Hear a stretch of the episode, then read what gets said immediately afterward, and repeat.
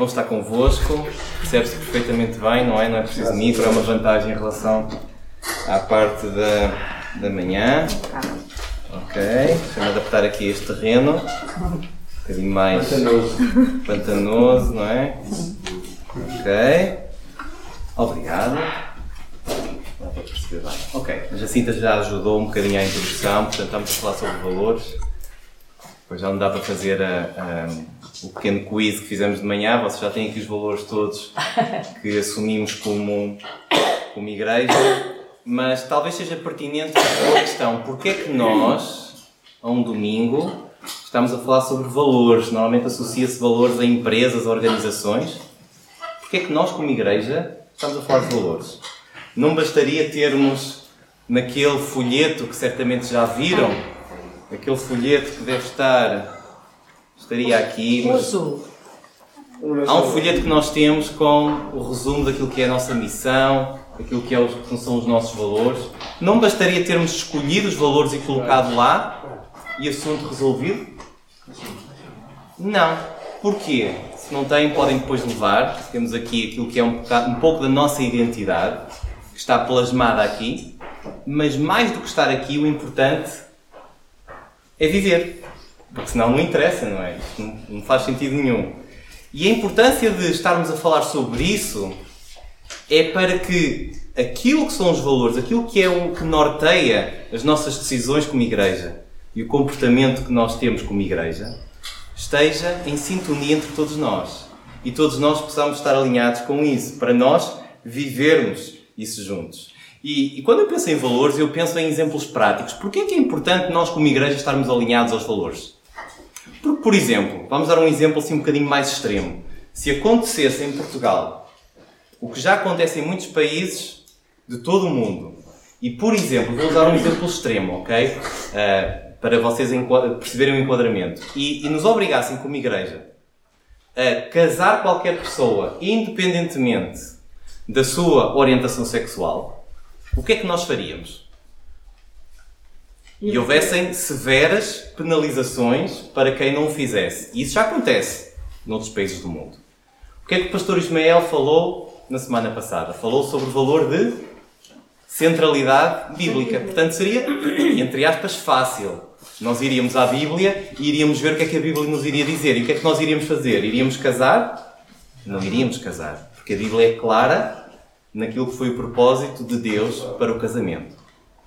Mas se pegássemos no outro valor que também já falámos, que é a aceitação, qual seria a nossa postura como igreja perante pessoas que pudessem ter orientações sexuais diferentes?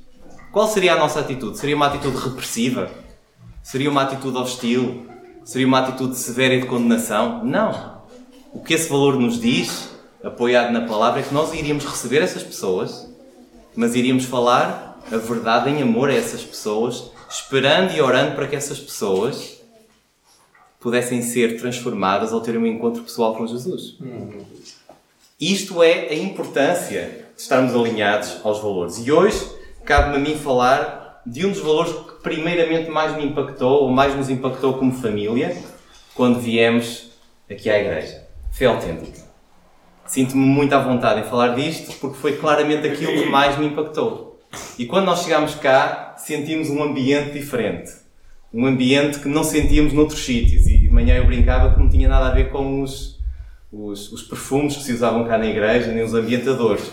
Era um ambientador, era um ambiente que se via nos comportamentos, nas partilhas e nos diálogos. E era um ambiente de autenticidade.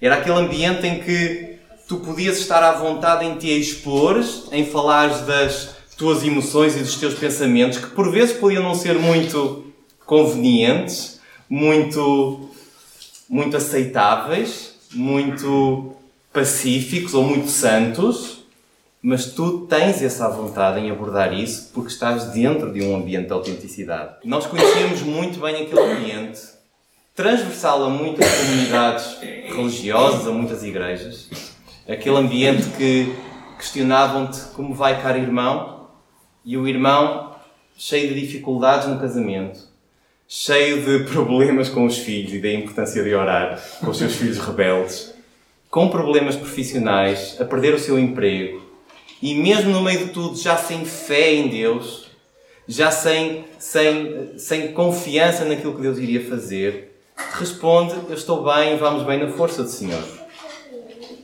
Quando o que provavelmente aquele irmão gostaria de dizer era de que eu não vou bem, eu preciso de ajuda, estou exausto e sinto-me sem forças e preciso que orem por mim, porque eu não estou com fé e não consigo ir sozinho.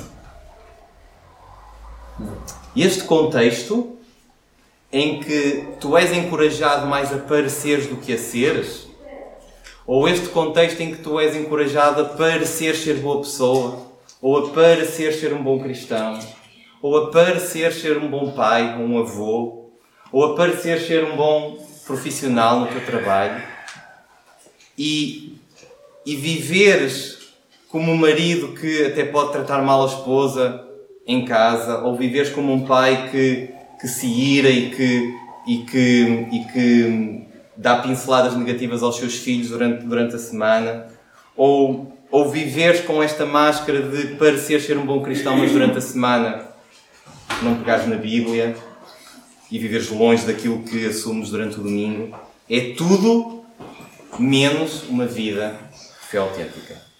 E nós, como missão, propósito pelo qual a Igreja existe, é para sermos uma família de fé autêntica. Eu acho muito interessante a forma como a nossa missão está construída. Sermos uma família de fé autêntica que serve intencionalmente a comunidade e leva a mensagem de Cristo e vendem tudo para a glória de Deus. Vem aqui a particularidade na forma como a missão começa. Começa com a fé autêntica. E porquê? Porque tudo o que nós eh, possamos fazer tem que vir baseada ou alicerçada nesta fé autêntica. E o livro Líder Espiritualmente Saudável, que é um livro que serviu de base a um curso que alguns corajosos cá na igreja estão a fazer. Este curso fala muito daquilo que é esta dicotomia do ser e do fazer. E uma das partes do livro é muito interessante na introdução, em que diz-nos que nós somos ser humano e não fazer humano. Não é? Eu sou o ser humano, não sei se já tinham pensado nisso. O foco não é no fazer, mas sim no ser. Até porque tudo aquilo que nós fazemos emerge de quem nós somos. E nós vivemos numa sociedade que, que nos incentiva muito a produzir, a produzir, a fazer, a fazer e cada vez menos no ser. O que interessa é parecer e produzir. Se tu és algo diferente, não interessa. É um bocado essa, essa a ideia. E tentarmos mudar a aparência de quem nós somos, sem mudarmos o cerne, o DNA, o software, vai ser frustrante. Sabem porquê? Porque quando tu estiveres cansado, exausto, frustrado, esse teu verdadeiro eu, aquilo que tu és, vai aparecer. Gostam de ir para a praia? Eu gosto. E até no inverno. Aproveito para ir para a praia. É o melhor sítio para termos os nossos filhos, não é? Correrem lá à vontade, sem, sem problemas serem atropelados nem nada. E uma das brincadeiras que nós mais gostamos de fazer é quando pegamos em bolas e ter crianças. E bolas é sinónimo de teres uma tarde completamente preenchida e eles gastarem as suas energias todas. Mas nós pegamos na bola e quando está propício para irmos à água, fazemos alguns jogos. E um dos jogos é tentar pôr a, a bola o mais abaixo que tu consegues e depois ver o que é que acontece. E o que é que acontece se nós tentarmos afogar a bola? Alguém já conseguiu afogar uma bola? Não? Nós ainda não conseguimos. Eles disseram que não. Já conseguiram? Depende da pessoa. Ela vem sempre acima. E quanto mais abaixo que nós colocamos a bola, com mais potência ela vem em cima. Isto é, é o que acontece em nós. Quando tentamos, quando tentamos abafar quem nós somos e fazer e mudar a aparência de quem nós somos, no fundo, acaba sempre por emergir o nosso verdadeiro eu. E daí o foco em nós falarmos sobre isto. Mais do que fazer, o importante é ser. E em Ezequiel, Deus já tinha usado Ezequiel para nos deixar uma palavra profética. Uma palavra que nos dizia que Deus iria nos dar um coração novo e colocar dentro de nós espírito novo. Tirarei de vós o coração de pedra e vos darei o coração de carne. Este é o processo cirúrgico que Deus quer fazer em cada um de nós. E se nós não passarmos por este processo que Ezequiel fala, que anos depois Jesus ampliou ao falar com Nicodemos, falando de um novo nascimento, ou seja, se eu e tu não tivermos esta experiência pessoal, não é familiar, esta experiência pessoal, eu e Deus, com Deus, o nosso verdadeiro eu vai acabar sempre por emergir. E quando tu tens esta experiência transformadora com Jesus, tudo muda na tua vida. Daí que antes de quereres, com boas intenções, mudar o mundo, procura ir à palavra e deixar que Deus mude a tua vida. E deixar que Deus mude a tua vida. Um, a Bíblia diz-nos a verdade. E a verdade que a Bíblia tem sobre quem nós somos é, é esta, que é real. E a Bíblia diz em Apocalipse 3,17 que nós somos infelizes, miseráveis, pobres, cegos e nus. Esta é a razão pela qual a Bíblia hoje em dia, o pastor Ismael falava disso na semana passada, não é propriamente o livro mais agradável, não é? Porque diz-nos verdades que são difíceis de engolir. Hoje em dia há muita venda daqueles livros chamados de autoajuda. Já ouviram falar desses livros? Que até têm algumas dicas interessantes, algumas dicas que nós podemos utilizar na nossa vida diária, mas não estão alicerçadas na verdade absoluta que é Jesus. E no fundo, vão acabar por, por passar uma ideia de que tu até és boa pessoa, de que tu até és uma pessoa com um grande potencial e dependendo da perspectiva, sim, há, há uma verdade nisso. Mas no fundo, no fundo, no nosso cerne, no nosso DNA, na nossa genética, nós não somos boas pessoas. Nós precisamos desesperadamente de Deus. E Deus, sim, com, com Ele no nosso alicerce, nós podemos nos tornar pessoas melhor do que alguma vez sonhamos. Por isso, busca, busca a verdade no melhor livro de desautoajuda que é a Bíblia. Porque inicialmente, quando tu leres, vais perceber que aquilo vai-te ser difícil de engolir, mas vai-te estar a dizer a verdade. E é melhor dizer a verdade doendo do que dizer uma mentira e temporariamente ser prazeroso, mas um dia poderes sofrer eternamente com isso. E a Bíblia amplia um bocadinho mais em Isaías 64,6 que todos nós somos como o imundo e todas as nossas justiças como trapo da imundícia. Ou seja, na tua e na minha melhor tentativa, esforço, persistência, resiliência em querermos agradar a Deus, em querermos com as nossas ações tentar obter um favor de Deus, ou tentar obter a aprovação de Deus, sabem o que é que Deus diz sobre isso? O que é que Ele diz? O que é que isso é? Está na Bíblia. Imundícia, lixo, Mas Deus, apesar disto tudo, de conhecer quem nós somos, de ver todas estas nossas tentativas frustradas de tentarmos o agradar e de chegar a Ele, o que é que Deus fez? Ele não fechou os olhos para o pecado. Ele poderia ter dito, ok, eles pecaram, vamos apagar tudo e fazer de conta que as coisas não aconteceram. Não, Ele não fecha os olhos para o pecado. Porque Ele é santo. Ele é perfeito e Ele é justo. E Ele não abriu mão dos seus preceitos. Ele, por nós termos pecado, não disse assim: Ok, agora vamos começar uma coisa diferente. O que eu disse já ficou sem, sem sentido, vamos. Não. Ele também não afrouxou as suas exigências. Ele disse: Ok, eles não estão a conseguir chegar aqui, eu vou baixar um bocadinho a fasquia. Não. Porque Ele é santo. Ele é perfeito. Em vez de Ele desconsiderar os nossos pecados, Ele os assumiu.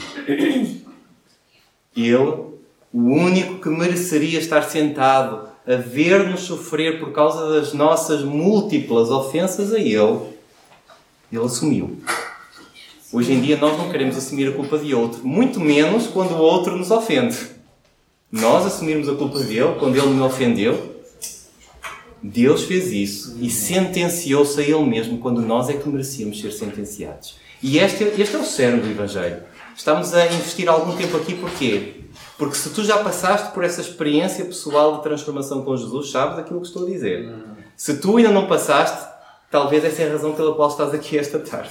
Uhum. E Deus quer falar isto contigo. Amém. Amém. Esta é a verdade do Evangelho que muda o nosso cerne. E como é que Deus fez isto tudo? Deus fez isto tudo diz-nos em 1 Pedro, carregando Ele mesmo, Cristo, em seu corpo, sobre o madeiro, os nossos pecados. Como eu creio que era Max Lucado que dizia, não foram os pregos que pregaram Jesus numa cruz, mas foi o seu amor por ti e por mim Amém. que pregou Jesus numa cruz. E um bocadinho mais à frente, Pedro, Pedro diz no capítulo 3, também Cristo morreu uma única vez pelos pecados, o justo pelos injustos para conduzir-vos a Deus. Eu, eu gosto particularmente deste versículo. Porque na cruz, naquele que é hoje em dia talvez um dos símbolos mais conhecidos, mas ao mesmo tempo mais desprezado e ridicularizado, e até já é usado quase como objeto de, de decoração, na cruz ocorreu a troca mais importante na história da humanidade. A transação mais importante aconteceu na cruz de uma forma gratuita, em que a justiça de Jesus passa para ti e todo o teu pecado, toda, todo o teu fardo de culpa, toda a tua condenação passa para Jesus. E o que é que nós fizemos para promover essa troca? Nada. Nada. Nós vivemos numa sociedade que esta mensagem é um pouco estranha porque eu receber uma coisa boa e não fiz nada para a merecer, eu não ter dado nada em troca, não pode ser. Há algo estranho aqui. Mas este é o amor de Deus por nós. É o louco amor que nós, nós já chegamos a ouvir. Obrigado. Por isso, Deus faz, Deus faz, e vejam aqui a dicotomia do, faz, do, do fazer e do ser. Deus faz o que nós não podemos fazer, para que nós hoje possamos ser o que nunca ousamos sonhar. Perfeitos, santos e justos diante de Deus. Aleluia. Não é utopia pensares que já não tens dedos acusadores sobre ti. Não é utopia tu pensares, ok, eu amanhã posso acordar sem aquele fardo de culpa, sem aquele fardo de condenação. Não é utopia, isso é real.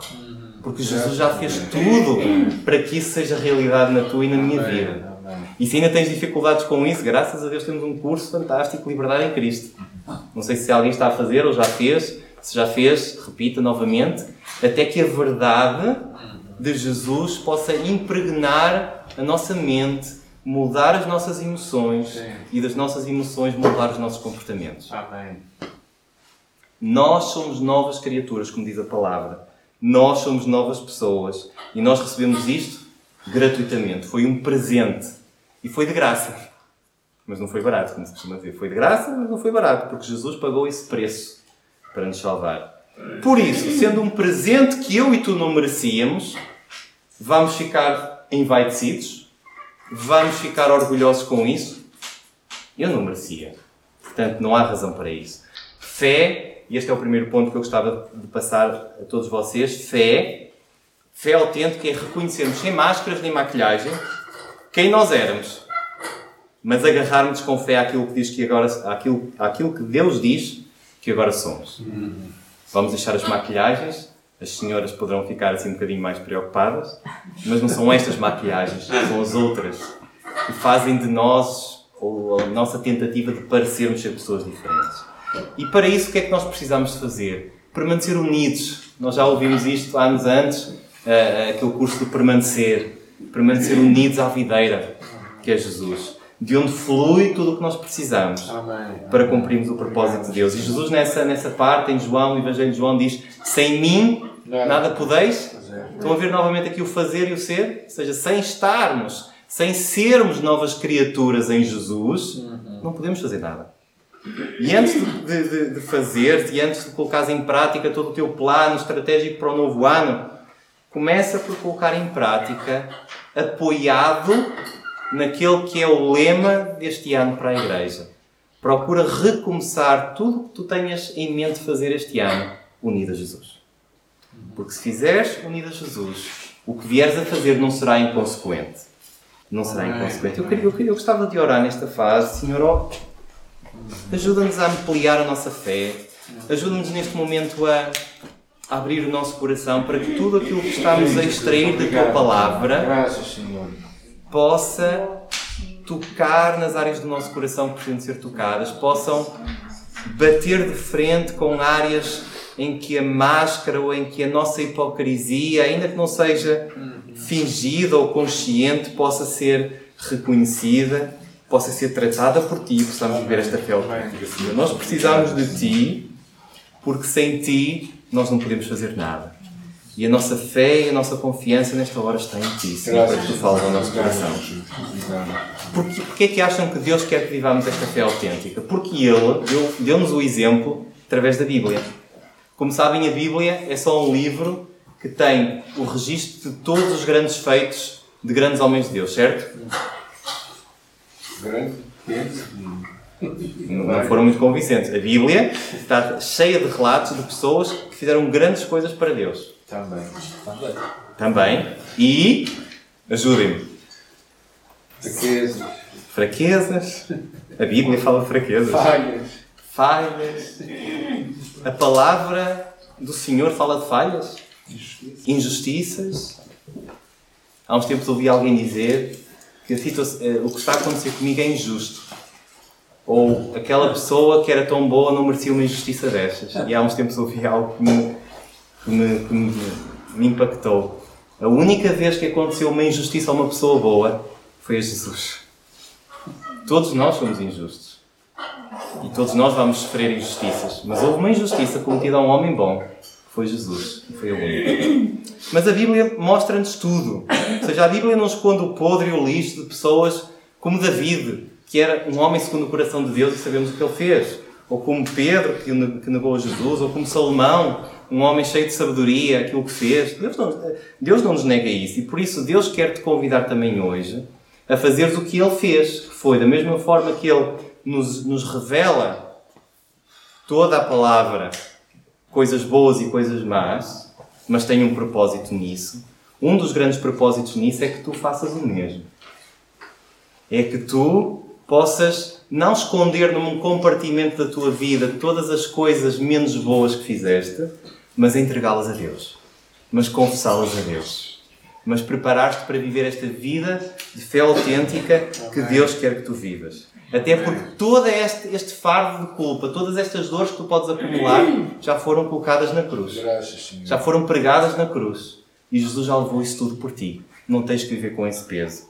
E para nós continuarmos a falar disto, temos que ir ao, ao- ao- ao livro de Hebreus, capítulo 11, e aprender um pouco mais com os heróis que lá estão que é isto fé autêntica. E para isso começar pelo versículo 1, que nos diz que a fé é a certeza de coisas que se esperam e a convicção de factos que se não veem. Nós já ouvimos falar muitas vezes sobre este versículo, mas na prática o que é que este versículo está a dizer? Eu não vejo, eu não estou a ver nada, mas acredito. Eu não recebi, estou há muito tempo à espera, mas sei que vou receber. Isto é Glória a fé. Deus. É fé. Amém.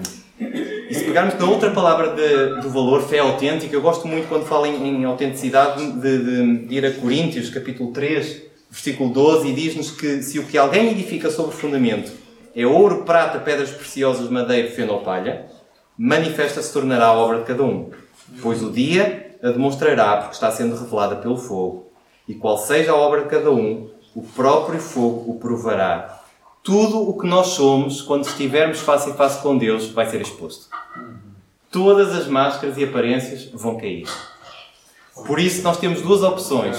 Ou hoje deixamos já as máscaras aqui e entregas tudo a Jesus e vives desde já uma vida autêntica, ou então um dia, quando estivermos diante de Deus, tudo vai cair.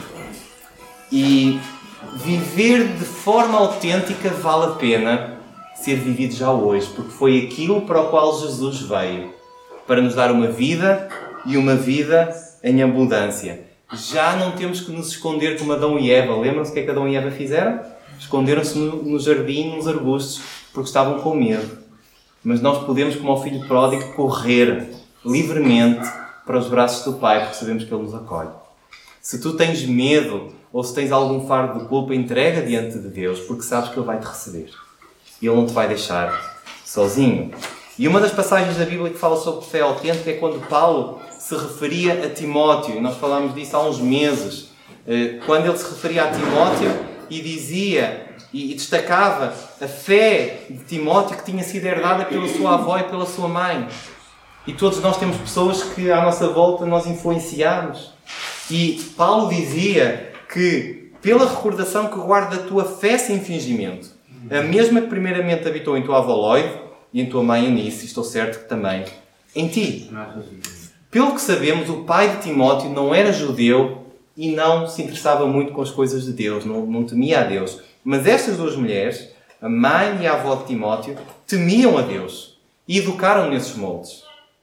E elas não o ensinaram, ou melhor, talvez possam ter ensinado, mas aquilo que mais impactou a vida de Timóteo, sabem o que é que foi? O que é que diz aqui?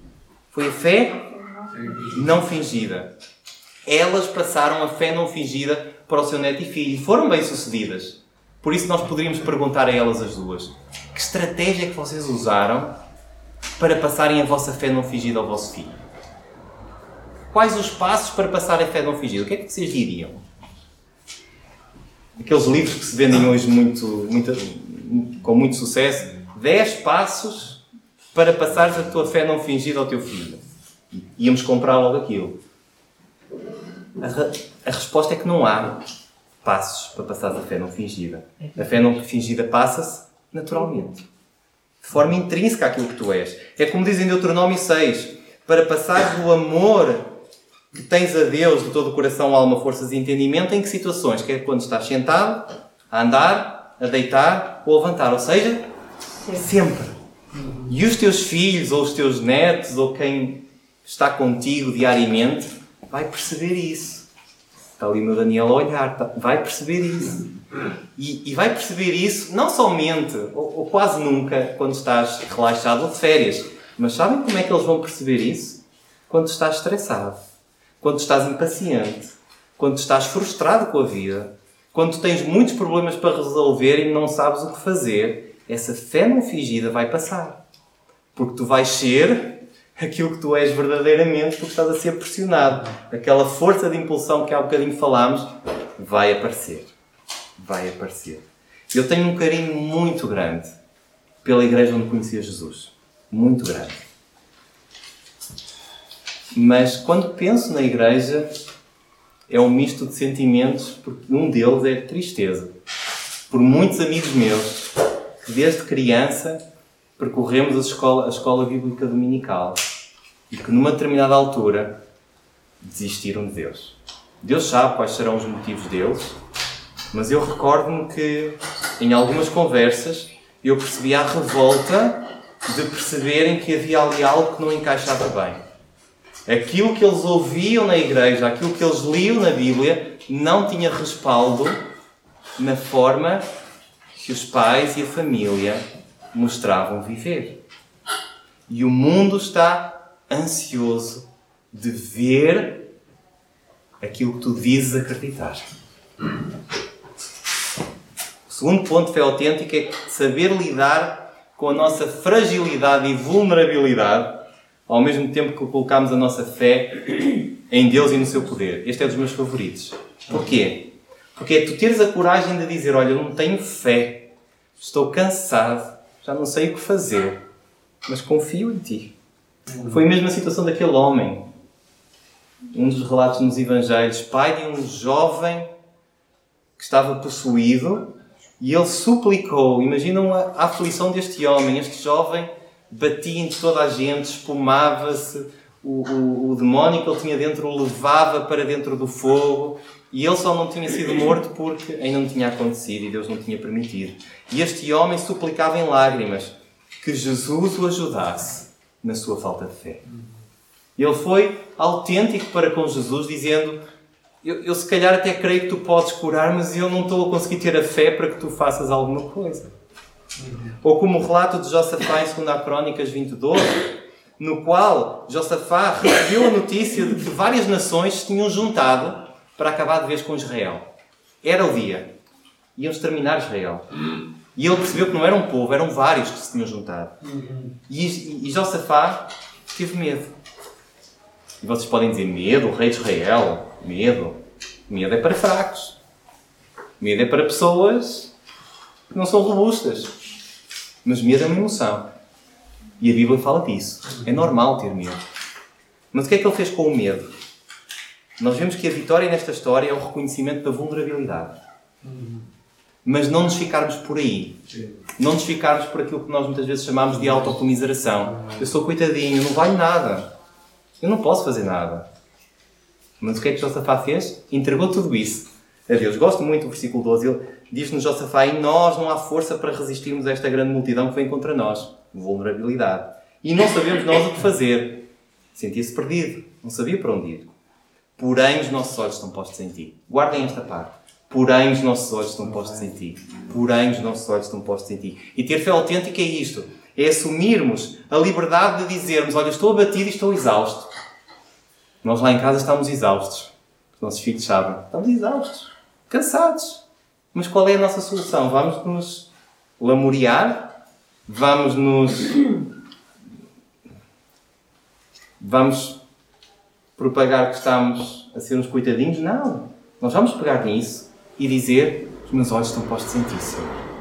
Ou ter fé autêntica é dizermos que eu já estou cansado de lutar e de esperar por algo que ora há anos e não recebi, mas os meus olhos estão postos em ti. Ou alturas em que nos sentimos com medo, preocupados, ansiosos e deprimidos. Sim, ansiosos e deprimidos. E ter fé autêntica é decidir não esconder isso de Deus nem dos outros. Com o medo de sermos considerados cristãos de segunda linha, ou cristãos de marca branca, ou cristãos genéricos, quer que seja. Mas dizermos: meus olhos estão postos em ti, mesmo apesar de eu estar a sentir o que estou a sentir. E os salmos são, são tremendos. Os salmos, eu não sei se já olharam para os salmos pela seguinte perspectiva: há mais salmos de vitória ou mais salmos de derrota? O que é que acha? Derrota. Alguém acha de vitória? Há muitos salmos de vitória, mas há muitos mais, muitos mais de derrota. Muitos salmos de lágrimas, tristeza, ansiedade, depressão, medo e até intenções suicidas. E esta é a parte que muita gente se escandaliza. O quê? A Bíblia fala sobre intenções suicidas? Fala sobre intenções suicidas. Vários homens de Deus que chegaram a um nível de exaustão e que isso veio à mente. Isso pode vir à mente. Mas qual é a solução no meio de tudo isto? Se tu passas por este tipo de lutas, o que é que tu deves fazer? Pede ajuda. Não guardes para ti com medo, com medo de seres considerado alguém fora da realidade, porque isto é realidade, isto a Bíblia fala sobre isto. Mas pede ajuda, pede oração, pede apoio, pede suporte, mas faz tudo isso, faz tudo isso, tudo o que possas ter ao teu dispor, na base, com o alicerce, correndo para Deus. Colocando os teus olhos para Deus como, como Josafá. Os nossos olhos estão postos em ti. E os salmos eh, vão diretamente ao nosso coração. É fascinante, se vocês lerem alguns salmos, vão perceber que alguns deles, em determinados momentos da vossa vida, em que vocês se sentem abatidos, estão lá as vossas palavras. Eu recordo-me de uma jovem que testemunhava que, estava cansada de ir às igrejas porque só falavam em salmos de vitória. E ela não sentia com vitória. Ela sentia-se derrotada. E então, um determinado dia, foi a uma igreja em que eles cantavam os salmos todos, do, do 1 ao 150. Não sei se era num dia, provavelmente não, mas tinham o hábito de fazer um percurso de todos os salmos. E ela dizia que se sentia identificada com salmos que eram mais depressivos. Porquê? Porque ela sentia-se assim. E então sentiu-se que não era normal. Sentiu que havia pessoas que partilhavam do mesmo. E naquela igreja, ela foi convidada a colocar os seus olhos em Deus, porque lhe deram abertura para ser autêntica. E os salmos vão diretamente ao nosso coração e propõem uma terceira perspectiva da forma que devemos olhar para os nossos sentimentos. Faça aquilo que a religiosidade e o secularismo propõem. A religiosidade o que é que nos diz? Sentimentos? Não. As pessoas religiosas normalmente negam e desvalorizam os sentimentos. Agora, o secularismo é o oposto. Valorizam em extremo os sentimentos ao ponto de basearem as suas decisões nos sentimentos. Lembram-se daquele slogan? De manhã ninguém se lembrava. A Ótimos. Lembram-se da falecida Ótimos? O que, é que eles, o que é que a Ótimos dizia? Segue o que sentes. Eles foram inteligentes. Eles conseguiram ler muito bem a cultura em que nós estamos, que cada vez valoriza mais os sentimentos. Mas, mais uma vez, a palavra do Senhor diz-nos algo contrário. Em Jeremias diz-nos: o enganoso é o coração mais do que todas as coisas e desesperadamente corrupto. Mas é curioso porque os salmos não dizem, olha, esquece os sentimentos, não dizem para negar, mas também não dizem para valorizarmos os sentimentos em extremo. O que os salmos dizem é para nós os orarmos, orarmos os sentimentos. Trazer diante de Deus os nossos sentimentos, aquilo que tu pensas, os teus medos, as tuas angústias, leva-os a Deus. Pega nas tuas emoções e leva-as a Deus e faz os teus próprios salmos.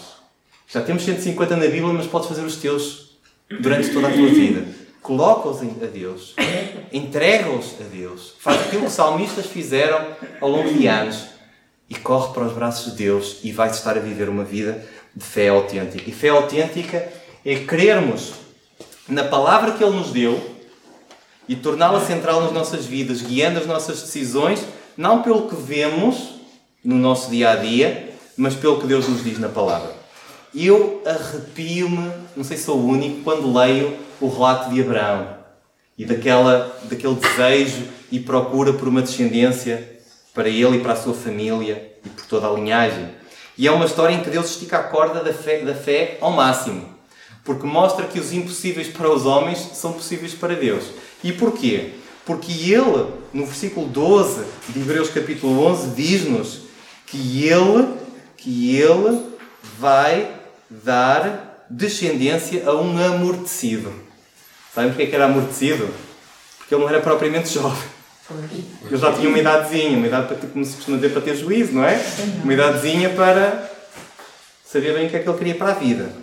Mas não se fica por aí. Ele não somente resolve o problema de Abraão e dá um, um filhito ao Abraão, mas diz-nos no versículo 12 que dá origem a uma posteridade tão numerosa como as estrelas do céu e inumerável como a areia que está na praia do mar. De Abraão surge toda a linhagem até Jesus. Linhagem essa que nos iria abençoar e nos iria tornar quem nós somos hoje e a razão pela qual estamos aqui. E porquê? Porque Abraão creu na palavra do Senhor, ainda que demorasse a cumprir. Com que idade é que Abraão recebeu esta palavra? Vamos lá aqui tipo um concurso bíblico. 100 anos. 100 anos vou guardar essa resposta, mas quando é que ele recebeu? Quando é que ele ouviu? A primeira vez que ele ouviu Deus dizer-lhe: Olha, eu vou-te dar um filho. E diz a Bíblia que ele creu nessa palavra. 75. 75. E quanto tempo é que ele teve de esperar até receber? Agora essa é a resposta certa. 100. 100 menos 75 dá 25. 25 anos de espera. 25 anos de espera. E o mais impressionante não foi o que aconteceu a Abraão, foi o que aconteceu à mulher de Abraão, que era Sara, uma mulher com 90 anos, que ainda para mais foi estéril a vida toda. É que se ela tivesse dado vários filhos, nós até poderíamos dizer, ok, isto até podia ter acontecido. Estéril a vida toda, teve um filho aos 90. Isto é fé autêntica, crer na palavra, mesmo quando para os homens seria impossível. E fé autêntica é escolher confiar em Deus, mesmo quando as circunstâncias nos dizem o contrário. O relato subejamente conhecido. Quem é que conhece David e Golias? Toda a gente. Até os jornais desportivos conhecem David e Golias. Quando o Porto ganha, sei lá, uma Juventus ou alguma coisa do género, o Porto é o, é David e o poderoso é, é o Golias. Mas eu gosto imenso deste relato porquê? Porque David tem uma ousadia para olhar para Golias pela perspectiva de Deus. Ele olha para Golias e vê, olha quão pequenino Golias é diante de Deus. Mas nós, às vezes, quando passamos nesta passagem, esquecemos um bocadinho do meandro do contexto. É que ter fé autêntica não é negarmos a realidade. Nós, nós agora que vemos a passagem, dizemos: Ok, o David foi corajoso, mas Deus estava com ele. Mas antes de acontecer, ninguém sabia como é que aquilo ia acontecer. Então ele olha para aquilo e ele não nega a realidade. E ter fé autêntica não é dizer: Olha, isto não existe, isto é falso. Este, este medo é completamente infundado. Não! Fé autêntica é reconhecermos que há algo que pode ser mau que há algo que pode ser indesejável, que há algo que até pode ser doloroso, e fé autêntica é corrermos para Deus. E foi isso que David fez. David sabia que Golias era gigante. David sabia que Golias era aterrador. E sabem como é que ele sabia? Bastava olhar para a cara dos, dos soldados israelitas que estavam ali completamente estressados e quase a desmaiarem todos. Mas ele pegou nessa realidade, e vou usar aqui um pleonasmo real, e de forma autêntica entregou a Deus. E sabem o que é que Deus lhe fez? Ampliou a sua fé Amém. e permitiu ver Golias à perspectiva de Deus. Isto é fé autêntica. Isto é o que acontece quando nós entregamos a realidade da nossa vida a Deus. E fé autêntica é confiar em Deus, mesmo quando Ele não faz o que queremos. Mesmo quando Ele não faz o que queremos, ou faz, mas não de acordo com a nossa agenda.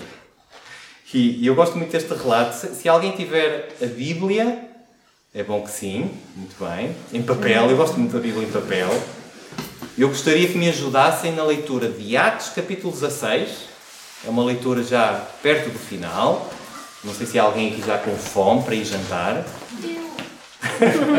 Atos 16, versículo 19 a 26. Foi autêntico, né? Hum? Foi autêntico. Foi autêntico, exatamente. Estamos numa igreja de fé autêntica. Atos 16, versículos 19 a 26. E esta, e esta passagem acontece quando vamos tentar nos transportar para lá. Vamos ser transportados para a segunda viagem missionária de Paulo. Paulo está numa zona em que aparece uma mulher que está endemoniada e que aquele espírito demoníaco lhe dá o poder de adivinhar o futuro.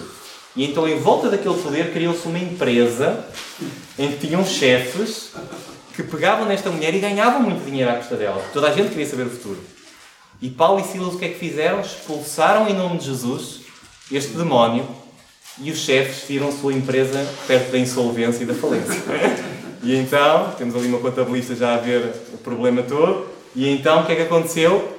Eles ficaram fulos e pegaram em Paulo e Silas e quiseram tratar da tosse a Paulo e Silas. E então o que é que diz-nos lá no versículo 19?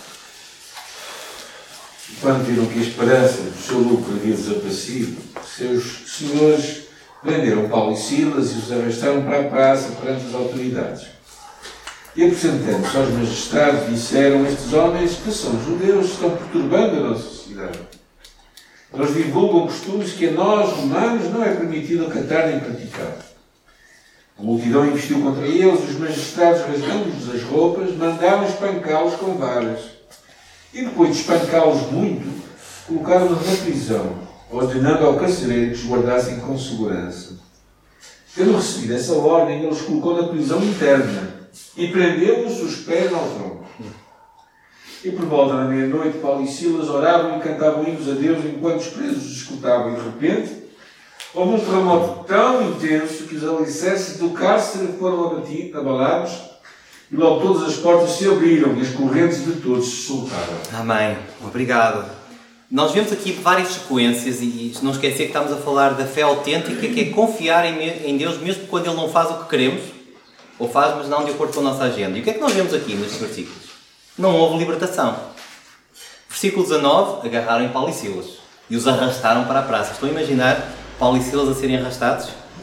Versículo 22, esta é a parte mais injusta. Os pretores rasgaram-lhe as vestes. Sabem quem eram os pretores? Os pretores eram como se fossem juízes que eram colocados em cada colónia romana e eles tinham que seguir as normas romanas, que era ouvir os acusados, ouvir as testemunhas e só depois pronunciar a condenação. E isso não estava a acontecer, era totalmente injusto. E Deus até aqui, Deus até aqui não fez nada. Versículo 23. Depois de lhes darem muitos açoites, e não foram umas cócegas, foram açoites, os lançaram no cárcere interior. Cárcere interior era a zona mais, mais segura da prisão, onde guardavam os prisioneiros mais perigosos. Estão a ver, Paulo e Silas eram os prisioneiros bem perigosos para eles. E versículo 24, não se ficaram por aqui. Colocaram os, pré, os pés no tronco. Sabem que, que instrumento de tortura era este? Funcionava como tortura e prisão. Eles eram colocados numa posição em que uma perna era esticada para um lado e outra perna para o outro. Não sei se já experimentaram fazer isso. Podem experimentar em casa quando chegarem e fiquem uns minutos assim tipo em espregueta. Ou eu posso, eu sou fisioterapeuta e posso fazer alguns exercícios, se vocês quiserem. E vocês experimentem fazer uns, uns minutos. E vão, vão sentir ao final dos minutos dores horríveis. Imaginem o que é que era horas nesta posição, em agonia, era como se os músculos se fossem despedaçar. Deus, onde é que tu estás? Eu tenho fé, mas já passei por tantas sucessões, onde é que tu estás? Mas o que eu acho mais fascinante é que eles, no meio desta sucessão de, entre aspas, falhas de Deus, Deus não estava a falhar, mas eles poderiam achar que estava a falhar, eles estavam a cantar louvores e a orar. Paulo e Silas não estavam a fingir para, para os prisioneiros que estavam ao lado, para os irmãos ou cristãos que estavam ao lado, verem que eles eram genuínos e que eram fortes e que eram robustos. Não, eles não estavam a fingir. Eles estavam a ser autênticos, porque eles estavam a ser espremidos ao máximo. Deus não lhes estava a dar o que eles queriam, mas a fé deles não era baseada no que Deus lhes podia dar, mas sim na confiança inabalável que eles tinham em Deus. de que, mesmo no meio de uma situação desconfortável, mesmo no meio do vale da sombra da morte, eles sabiam que Deus não os deixava e que Deus estava lá e que Deus já lhes tinha dado tudo o que eles precisavam para viverem uma vida feliz. Não interessava as circunstâncias. E eu gosto muito de olhar para este relato e pensar o seguinte: se eu analisar a minha vida à luz deste relato de Paulo e Silas, em que situação é que eu estou? Em que situação é que tu estás? Estás na fase em que estás a ser arrastado pela praça? Estás na fase em que estás a ser injustiçado e julgado de forma injusta? Estás na fase em que estás a ser tremendamente agoniado ou, ou torturado com os pés no tronco na tua vida? Ou será que estás na fase em que todos gostamos, em que se abrem as portas da prisão e que somos libertos? O curioso é que ambas as fases, por muito que seja difícil percebermos isto, são fases em que Deus está a cuidar de ti. Se estás na fase de prisão, de agonia, não desesperes, louva. E porquê que vamos louvar? Porque Deus está a preparar a tua libertação. Pode demorar tempo. E pode, e esta é a parte que nós não gostamos de ouvir, essa libertação pode vir através da morte. E este é o último tópico. O último tópico está relacionado com isto tudo, com isto mesmo, a perda e até a morte por seguir a Jesus. São reflexos de uma fé autêntica. Este é o último tópico. Fé autêntica é confiar em Deus, mesmo quando sabemos que isso implica perdermos tudo o que valorizamos na vida. Jó, a Bíblia fala-nos de Jó como o homem mais rico e próspero do seu tempo. Mas depois de perder tudo, ele louvou a Deus. Ele diz em Jó capítulo 1, versículo 21, Nu saí do ventre de minha mãe e nu voltarei. O Senhor o deu, o Senhor o tomou. Bendito seja o nome do Senhor. Esta foi uma notícia que aconteceu 23, 24 de janeiro. Muito recente e quem está dentro do grupo do WhatsApp, creio que Desperta Débora ou da oração, foi um dos assuntos que, que nos uniu para orarmos por esta família. Uma família cristã, com três filhos, da zona de Palmela, em que num determinado dia estavam a conduzir e um condutor embriagado fez uma manobra perigosa e embateu contra este carro. Fugiu, exatamente, mas foi depois apanhado pela polícia. Mas o, o mais. A informação mais, mais relevante nesta notícia é de que um dos filhos morreu. Uma criança de 5 anos morreu. E, e os pais eram cristãos. Ah, só Deus sabe a dor destes pais. Dois filhos ficaram mal. Acho que, pelas últimas informações, um deles estava em estado crítico, mas pelos vistos acho que já conseguiu ir para casa, mas com, com bastantes sequelas. Mas o que mais me impressionou, isto são situações que acontecem no dia a dia, o que mais me impressionou foi dias depois o testemunho da mãe. Alguém que possa ler, por favor? Conseguem, conseguem ler daqui? Sim. Apesar de profunda dor, agradecemos a todos as palavras, o amor e a empatia que temos recebido. O Senhor o deu, o Senhor o levou para si novamente. Louvado seja o nome do Senhor que me deu o privilégio de ser mãe desde anos. No meio desta tempestade descobrimos a amizade verdadeira, a força da empatia, o amor puro e o poder curador do abraço. Por isso abraça aqueles que amas. Vive cada dia com, com o objetivo de fazer a diferença na vida de alguém. Faz sorrir aqueles que te rodeiam não dês tanta importância aos pequenos problemas. Abraça hoje aquela pessoa que te magoou, que te. E com as tempestades da vida, aprenda a ser uma pessoa cada vez melhor. Abraça, pois este é o segredo da cura. Só tu podes fazer deste mundo um lugar melhor. Amém. Só Deus sabe. Espero nunca passar, nem de vós passar pela situação mas fé autêntica. Fé autêntica, quando foi mais espremida e pressionada. O Senhor o deu, o Senhor o tomou, louvado seja o nome do Senhor. Fé autêntica é quando nós nos centramos a nossa atenção no nosso mundo e no nosso reino mas quando aceitamos Amém. a soberania de Deus na nossa vida. Obrigado. E indo de forma mais extrema, este é o grupo chamado Boko Haram na, na Nigéria. É um dos grupos eh, radicais islâmicos mais temíveis em todo o mundo, que tem como filosofia, como objetivo e como missão tornar a Nigéria um Estado Islâmico. E por isso, tudo o que seja contra os seus ideais extremistas, eles aniquilam. E os cristãos estão numa das primeiras linhas de atuação deste grupo. E certo dia, eles confrontaram uma casa, uma casa de uma família cristã. E encontraram um homem, não sei se seria pastor, mas que tinha um bom envolvimento com, com o cristianismo, e confrontaram aquele homem com a estratégia que eles mais usam, que é ou tu negas a tua fé em Jesus ou morres já. Se tu quiseres viver, rejeitas a Jesus. Só que neste dia eles usaram uma estratégia um pouco mais cruel. Eles disseram que se ele não negasse a sua fé em Jesus, quem ia morrer não era ele. Porque eles sabiam que as pessoas, que os cristãos, quando morriam, estavam tranquilos porque iriam ter com Deus, mas fizeram-lhe uma tortura bem pior. Disseram que tu não vais morrer, vais ver os teus filhos e a tua esposa morrerem à tua frente.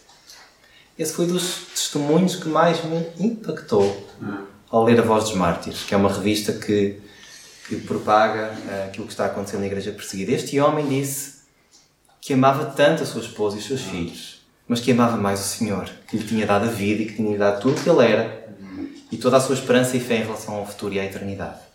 E naquele dia, naquele dia ele disse que não foi capaz de negar a Jesus. Porquê? Porque ele tinha uma fé autêntica. E Hebreus 11 fala de muitos homens e mulheres que, por causa da sua fé autêntica em Deus, perderam muitas coisas neste mundo. Mas sabem uma coisa? Eles não perderam nada. Porque, como dizem Jó, nós não temos nada.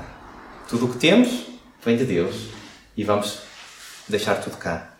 E que une todos estes heróis da fé, no versículo 16 de Hebreus 11, é de que todos aspiram a uma pátria superior, isto é, celestial.